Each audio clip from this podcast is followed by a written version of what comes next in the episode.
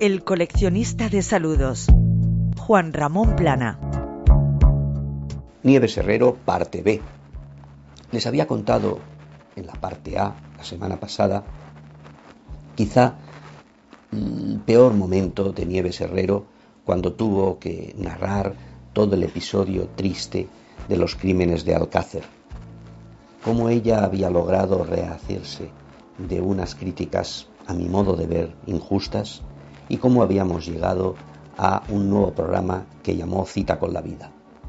Les contaba que yo tuve la fortuna de descubrir a Nieves por dos lados bien distintos, a través de mi hermano José y de los Arranz, grandes amigos. Mi hermano José, experto en plantas, participó en el programa de televisión española Por la mañana con Hermida, 1987. A Nieves le gustó el estilo de mi hermano y se lo llevó a su programa de tú a tú en Antena 3. No es amor de mi hermano.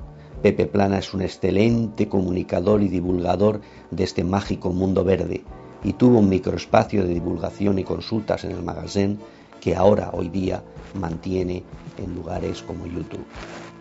Entre 2000 y 2004 Nieves dirigió y emitió desde Radio Nacional de España el programa Lo que es la vida y de nuevo confió en mi hermano para atender el consultorio sobre plantas y ofrecer consejos sobre medio ambiente en general.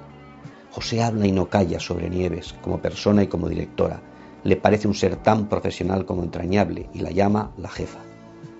Nieves es tan amiga de Pepe como de Ana y César Arranz.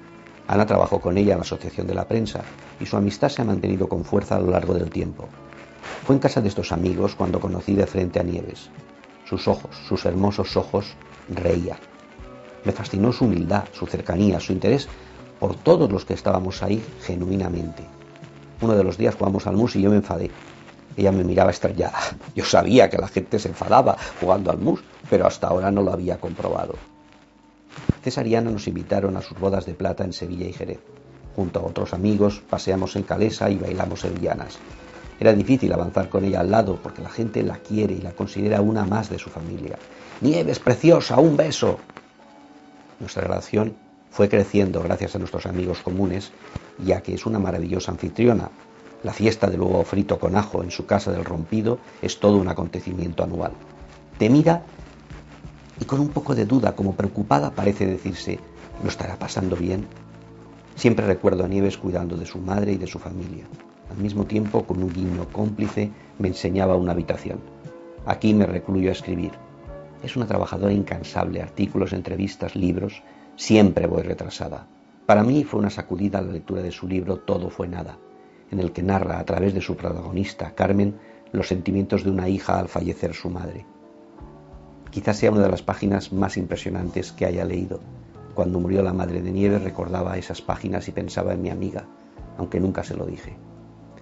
Su instinto de periodista le sirve para escribir libros increíbles.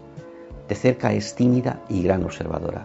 Observa mucho, analiza y ya después se lanza en tromba a hablar, comentar, preguntar. No discrimina ni persona ni temas. Es una todoterreno y siempre está preocupada por su trabajo.